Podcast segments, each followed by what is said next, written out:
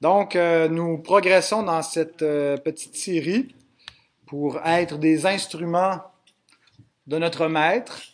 Euh, et pour conclure, j'avais dit que on, verrait quatre verbes, vous vous en souvenez? Écouter, parler, agir. Donc, la semaine dernière, on a vu aimer. Euh, que c'est à la base de, de, de, ce qu'on est appelé à faire, hein, d'aimer notre prochain et qu'on a cette difficulté par nature, on n'est pas enclin à l'amour, euh, mais par la grâce de Dieu, on apprend à, à aimer, à, à s'oublier soi-même pour considérer les intérêts des autres avant nous-mêmes euh, et qu'on on dépend continuellement, constamment de la grâce de Dieu pour y arriver. Donc ce soir, on va voir euh, écouter. On aurait pu dire aussi connaître, c'est comme ça que l'auteur dans le livre que j'utilise euh, pour m'inspirer pour ses méditations, c'est plutôt le verbe connaître qu'il euh, utilise. Euh, mais je trouvais que dans le contexte de, de relations d'aide, d'idées de, des instruments les uns vers les autres, que pour connaître, en fait, en fait, ça va aller de pair. Je vais beaucoup parler de se connaître les uns les autres, mais ça passe par l'écoute. Alors, vous pouvez ouvrir vos Bibles. J'aimerais lire deux versets en introduction euh, dans Genèse, au tout début, Genèse 2, tout d'abord. Euh, et la première chose que j'aimerais démontrer, c'est que nous ne connaissons pas ou nous ne connaissons plus notre prochain. Donc, Genèse 2, on va lire le verset 25.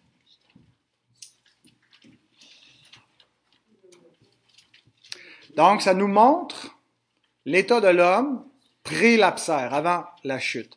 L'homme et sa femme étaient tous deux nus et ils n'en avaient point honte.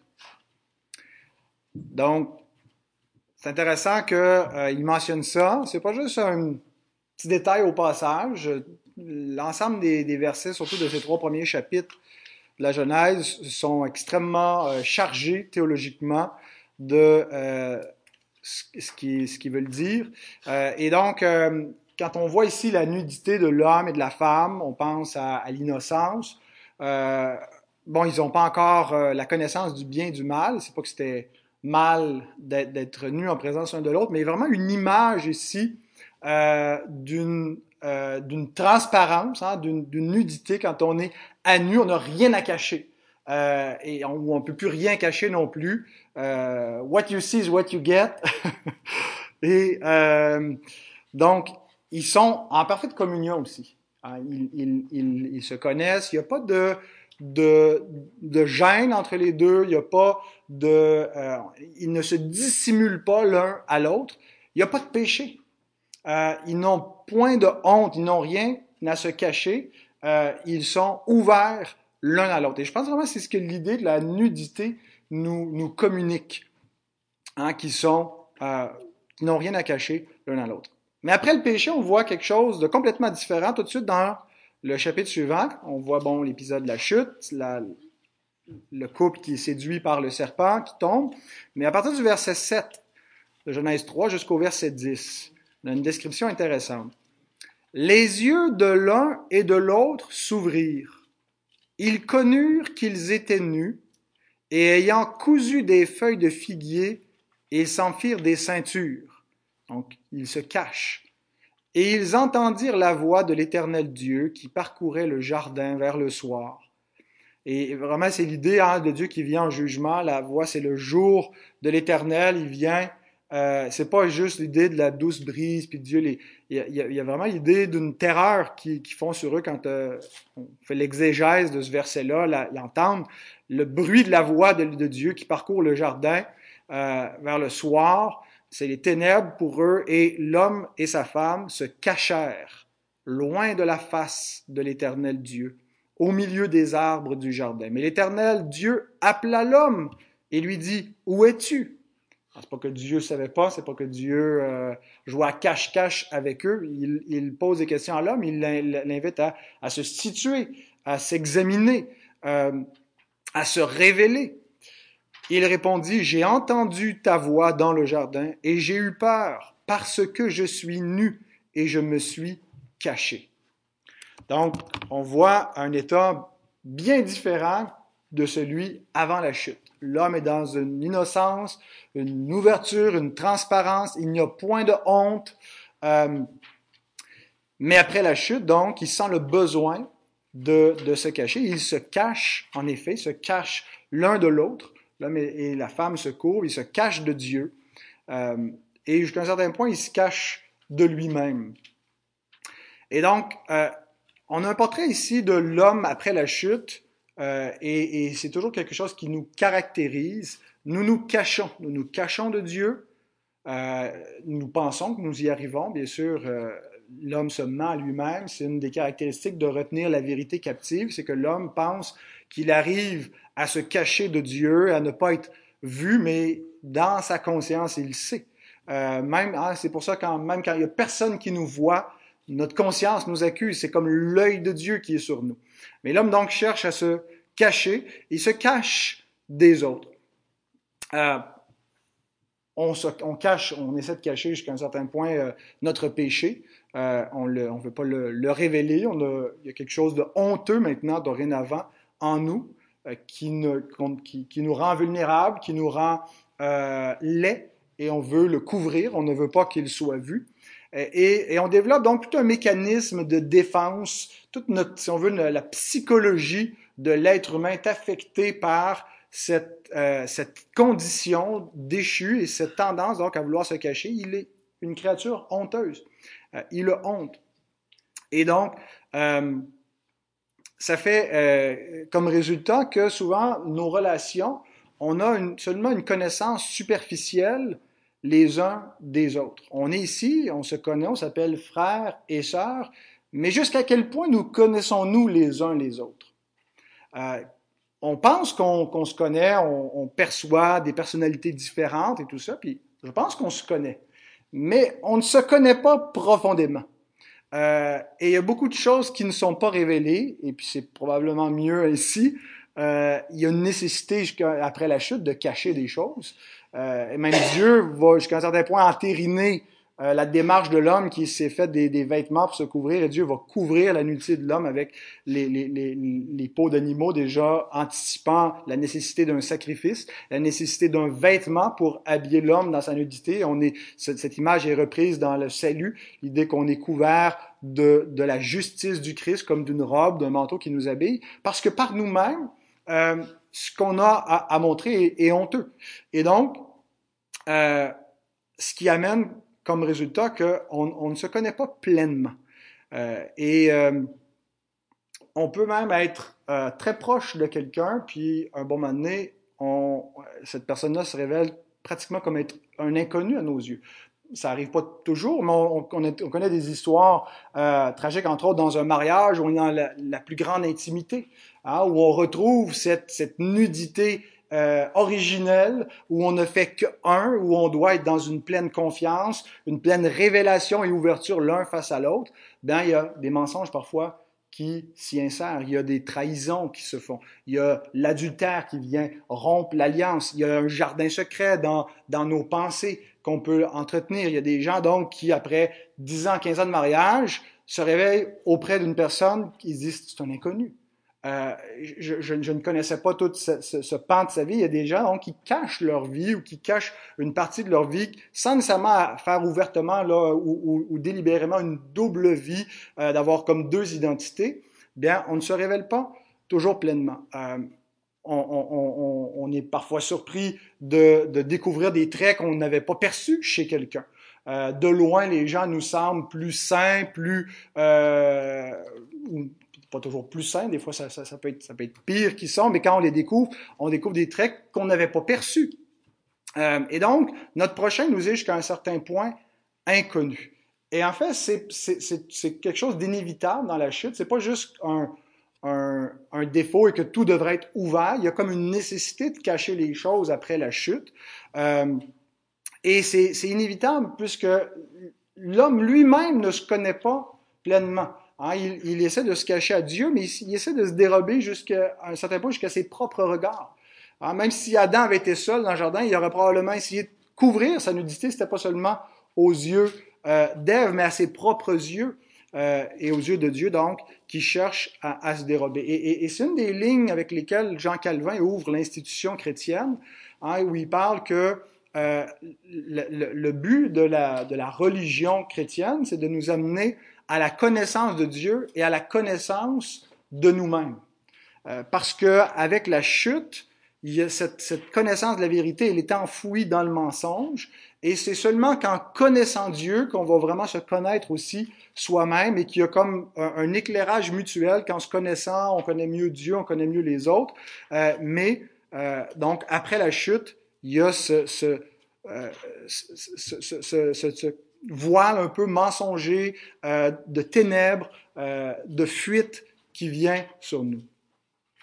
Et la rédemption, la vie chrétienne, nous amène à un, retour vers une vraie connaissance, où on n'est plus avec un masque, où on n'est plus, euh, lorsque nous ne connaissions pas Dieu, que nous nous donnions des, des, des airs ou des identités ou quoi que ce soit que nous n'étions pas, euh, euh, et que nous cessons donc de, jouer le jeu et de mentir, et que nous devenons euh, vrais. Et on est exhorté dans la parole de Dieu, si vous voulez tourner dans Éphésiens 4, il y a un, beau passage qui nous exhorte et sur la base de ce qui s'est passé lorsqu'on est revêtu de Christ et que notre vie est changée, comment ça doit affecter nos relations? Et comment il doit, il doit plus y avoir le mensonge, la fuite, euh, le, le, la tentative de toujours se, se, cacher, mais où on rebâtit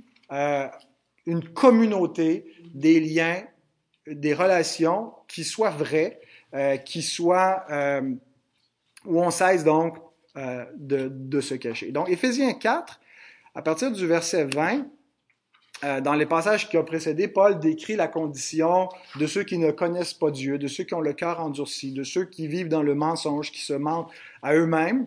Euh, mais il dit à partir du verset 20, Mais vous, ce n'est pas ainsi que vous avez appris Christ. Si du moins vous l'avez entendu, si conformément à la vérité qui est en Jésus, c'est en lui que vous avez été instruits à vous dépouiller par rapport à votre vie passée, du vieil homme qui se corrompt par les convoitises trompeuses, à être renouvelé dans l'esprit de votre intelligence et à revêtir l'homme nouveau, créé selon Dieu, dans une justice et une sainteté que produit la vérité. C'est pourquoi renoncez au mensonge et que chacun de vous parle selon la vérité à son prochain, car nous sommes membres les uns des autres. Donc, euh, une exhortation intéressante où Paul compare deux, deux états, le vieil homme qui est dans des convoitises trompeuses, euh, qui euh, et, donc on doit s'en dépouiller, c'est comme d'un vieux vêtement dont on doit se défaire, pour revêtir l'homme nouveau, euh, qui est renouvelé à l'image de Christ et qui est plus selon la fuite, le mensonge, une distorsion de la réalité, mais qui est selon la vérité. Et, ça doit affecter nos rapports en, sorte qu'on renonce au mensonge. C'est pas simplement, il y a des mensonges qui sont comme délibérés, mais des fois le mensonge peut être très très subtil. La façon où on manque d'authenticité, on manque de, de, transparence, où on ne dit pas véritablement on se révèle pas tel qu'on est, où on joue un jeu. Et, et Paul nous dit qu'on doit renoncer à cette cette vie comme ça, de cacher cette fausseté euh, pour être, pour vivre selon la vérité, hein, que ça sorte de notre bouche, que chacun puisse, à notre rapport avec notre prochain, parler selon la vérité, reconnaissant qu'on ne fait qu'un, on est membres les uns des autres. Hein, puis cette idée du mariage, de, de, faire une seule chair, euh, il, y a, quelque chose où on retrouve ça aussi dans l'Église. Euh, on est un corps, un seul corps, qui doit être uni dans la charité et dans la vérité. Et, donc, cette, cette euh, nudité édénique, euh, et, et, sans, sans, vouloir que, l'image soit choquante, là, mais de, de dire que cette, cette, nudité originelle où il n'y a rien à cacher, où on n'est pas en train d'essayer de, de couvrir euh, nos fautes, et, quand ils sont là, on les, on les, admet, on les délaisse, et on ne vit plus donc dans la fuite et, dans, les, dans les ténèbres, mais dans la lumière, dans la vérité. Donc on retrouve cet idéal originel euh, en Christ. Alors maintenant, concrètement, dans nos relations, pour parvenir, pour tendre vers cela, euh, il faut écouter. Pour véritablement connaître, parce que le point que j'ai essayé de montrer en commençant, c'est que on ne connaît pas véritablement notre prochain, on ne se connaît pas soi-même, euh, on ne se connaît pas pleinement à cause de la chute, euh, à cause du péché qui est entré dans le monde. Mais donc, la restauration vient par l'Évangile, par Christ, par l'Esprit, par le renouvellement que Dieu a opéré en nous. Mais euh, il y a, on est, on est un peu en tension, on est des créatures dichotomiques, les chrétiens, séparés entre la vieille nature, le vieil homme, dont on doit se dépouiller, mais qui est encore là, mais qui va encore faire donc des apparitions momentanément, et on va devoir y, les, combattre, on va devoir y, renoncer. Euh, et on a donc cette nature nouvelle, l'homme nouveau, euh, qui euh, est notre véritable identité, notre nouvelle identité en Christ. Alors, pour arriver à se, à se connaître et, et, progresser dans cette marche de vérité et, et, de connaissance mutuelle qui est pour notre épanouissement, qui est pour l'amour et l'édification, ben il faut apprendre à se connaître véritablement. Dépasser le stade des relations fausses ou, ou, ou seulement superficielles, où on met un peu un masque, où on fait semblant, euh, où on ne connaît pas vraiment les gens et on ne veut pas vraiment les connaître, où tout le monde n'est qu'un figurant, qu'un passant. Euh, c'est pas ce que l'Église est appelée à être. L'Église est appelée à être une communauté de croyants euh, qui marchent selon l'amour, qui sont liés les uns aux autres. Alors il faut, il y a un engagement, il y a des relations qui doivent se tisser. Et pour ça, donc pour connaître les autres, ben le Seigneur nous a donné un organe qui vient en paire, les, les oreilles, euh, apprendre à écouter. Euh, et, on va voir que écouter, c'est pas seulement exercer l'ouïe, mais que euh, ça va plus loin que ça. Ça, comprend tout, l'entendement, toute la façon de véritablement connaître une personne pour avoir une relation qui est vraie. Et donc, euh, écouter, c'est quelque chose qui s'apprend. J'ai l'impression que c'est pas vraiment inné. Je sais pas si c'est nos enfants à nous qui sont caractérisés par ça. C'est peut-être le gène paternel qui fait qu'ils parlent cinq fois plus qu'ils n'écoutent. Euh, et on leur dit souvent, euh, je l'ai déjà dit ici euh, en parlant aux enfants, Dieu vous a donné une bouche et deux oreilles. Donc vous devez écouter deux fois plus que vous ne parlez. Euh, et, Jacques nous dit quelque chose de semblable. Jacques 1, 19, il, il écrit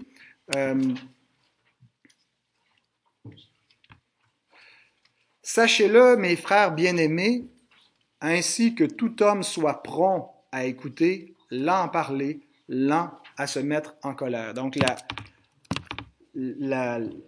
l'emphase, la promptitude devrait être sur l'écoute avant de euh, chercher à, à, se révéler. Et surtout, quand il y a un effort toujours délibéré à se mettre en avant, c'est rarement le, notre personnalité authentique qu'on qu met de l'avant, mais c'est souvent l'image qu'on veut projeter de nous-mêmes. C'est un peu ce qu'on voit en particulier sur les réseaux sociaux, où on contrôle parfaitement notre image, hein, parce que on, on, on, est, on le contrôle par, par, par le, le, clavier. Et c'est pas tout à fait notre personnalité qu'on met de l'avant, c'est un peu une image qu'on peut construire de nous-mêmes et il y a vraiment quelque chose qui peut être faux là-dedans euh, où on, veut donner l'impression qu'on est plus heureux, qu'on a une vie plus belle, plus euh, excitante, euh, des relations plus merveilleuses, qu'on voit plus de gens, qu'on visite plus d'endroits et, on, est toujours un petit peu, on veut être le, le, le centre. c'est contraire à ce que devrait être la vie chrétienne. Le but c'est pas de se mettre de l'avant. D'abord c'est on sert à mettre le Seigneur de l'avant, mais aussi euh, on doit prioriser les autres sur nous-mêmes. On doit s'intéresser les autres plutôt que de chercher à intéresser, les autres euh, à nous. Et donc, euh, ce qui est le but euh, d'écouter, c'est pas juste écouter pour écouter, c'est écouter pour comprendre à qui on a affaire, qui sont les gens avec qui nous traitons. Est-ce qu'on connaît véritablement les personnes euh, qui sont devant nous, avec qui nous échangeons? Est-ce qu'on comprend vraiment la pensée de notre mari, notre femme, de nos enfants? Est-ce qu'on a pris le temps d'écouter? Euh, c'est pas juste donc écouter pour écouter, mais c'est écouter pour comprendre. Et c'est comprendre pour pouvoir aider. C'est ça, aimer véritablement son prochain. C'est dans ce sens-là que Jacques nous exhorte quand il dit qu'on soit lent à parler et, et prompt à écouter, c'est pas simplement euh, que, que, que, qu'il n'y ait plus personne qui parle et qu'on soit juste des, euh, des introvertis qui ne font qu'écouter les autres. On peut être quelqu'un qui parle très très peu, mais qui, qui écoute pas nécessairement beaucoup plus, ou qui écoute pas dans, dans, dans le, le, bon but, qui écoute pour juger les autres, condamner, qui écoute pas vraiment pour connaître. Euh, alors, il faut écouter de la bonne façon.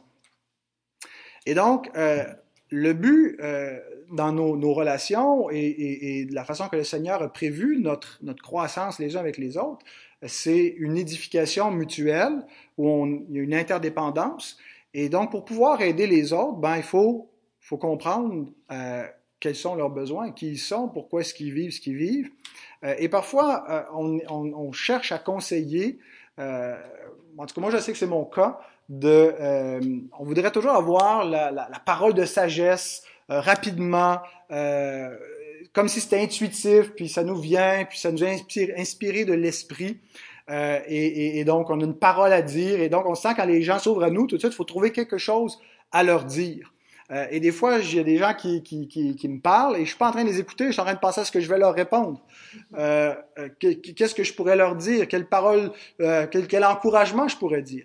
Et il y a un proverbe qui nous dit de pas faire ça. Un proverbe 18, verset 13, qui dit « Celui qui répond avant d'avoir écouté fait un acte de folie et s'attire la confusion. Euh, parce qu'on ne peut pas répondre justement, ne peut pas répondre avec sagesse si on ne comprend pas le problème. Et on ne peut pas vraiment comprendre si on n'écoute pas, si on n'est pas attentif. Alors, parfois, les gens ont seulement besoin d'être écoutés. On n'a pas nécessairement besoin qu'on leur dise euh, des, des, des, choses, qu'on leur trouve des solutions. Ils viennent pas toujours à nous pour qu'on règle tous leurs problèmes. Des fois, ils ont besoin juste de, de se vider le cœur et, et on n'est pas toujours euh, attentif et réceptif. Euh, parfois aussi parce que des fois, on se sent menacé par ce qu'il nous partage. Euh, ça arrive souvent avec mon épouse. Euh, elle, elle, elle, veut s'ouvrir, elle veut me partager euh, son fardeau ou des choses qui peuvent, euh, la, c'est ça, la préoccuper, l'accabler. Euh, et, et, je suis vite donc à, à sentir comme si c'est ma responsabilité, tout ça pèse sur moi. Alors je suis un peu à la fois sur la défensive, essayer d'y trouver des solutions.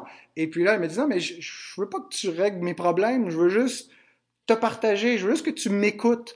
Euh, j'ai juste besoin de sentir que tu comprends euh, ce que je vis, puis, puis qu'on est ensemble.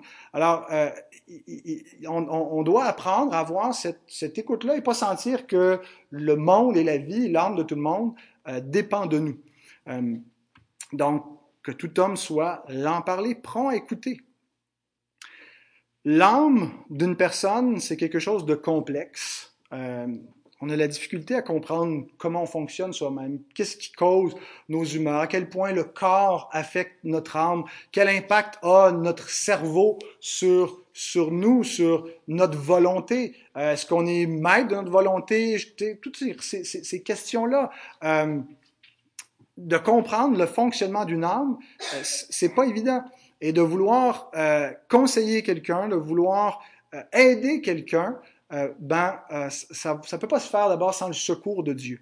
Euh, on a besoin littéralement du secours de Dieu pour d'abord aimer assez la personne pour vouloir l'écouter, l'écouter véritablement, chercher à la comprendre, peu importe c'est la nature de, de, de, ces problèmes. Euh, être capable de ne pas tomber tout de suite dans le mécanisme où euh, nos idées préconçues, notre jugement euh, entre en ligne de compte avant même qu'on ait pris le temps de comprendre euh, la, la, la, nature du problème, pourquoi les gens réagissent comme ça, parce qu'on est, euh, on est plein de, de préjugés.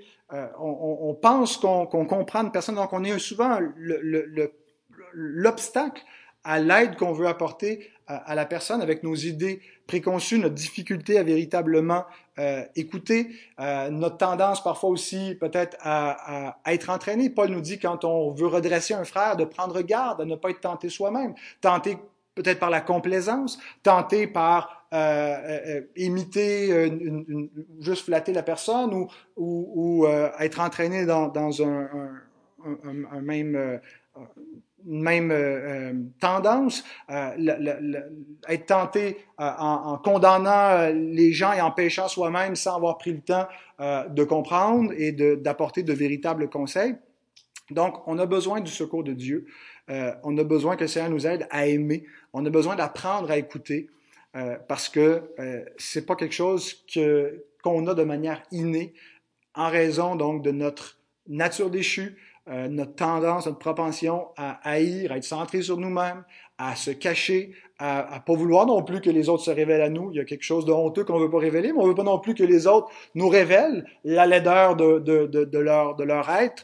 Euh, et donc, il y, a, il y a un malaise parfois dont on veut fuir et on a besoin véritablement que le Seigneur nous donne sa grâce, nous aide à, à voir comme il voit, à voir euh, son amour. Et donc, euh,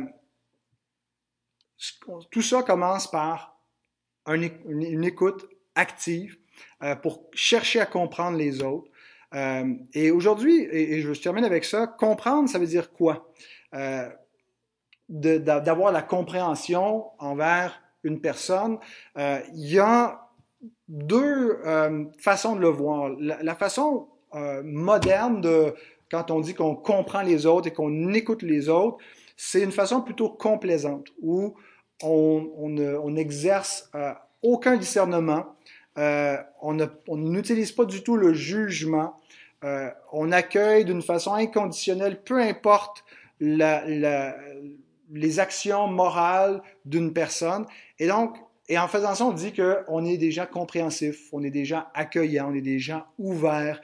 Et c'est ça que les gens ont besoin. C'est pas d'avoir des conseils moraux, c'est pas d'avoir un, jugement sur eux.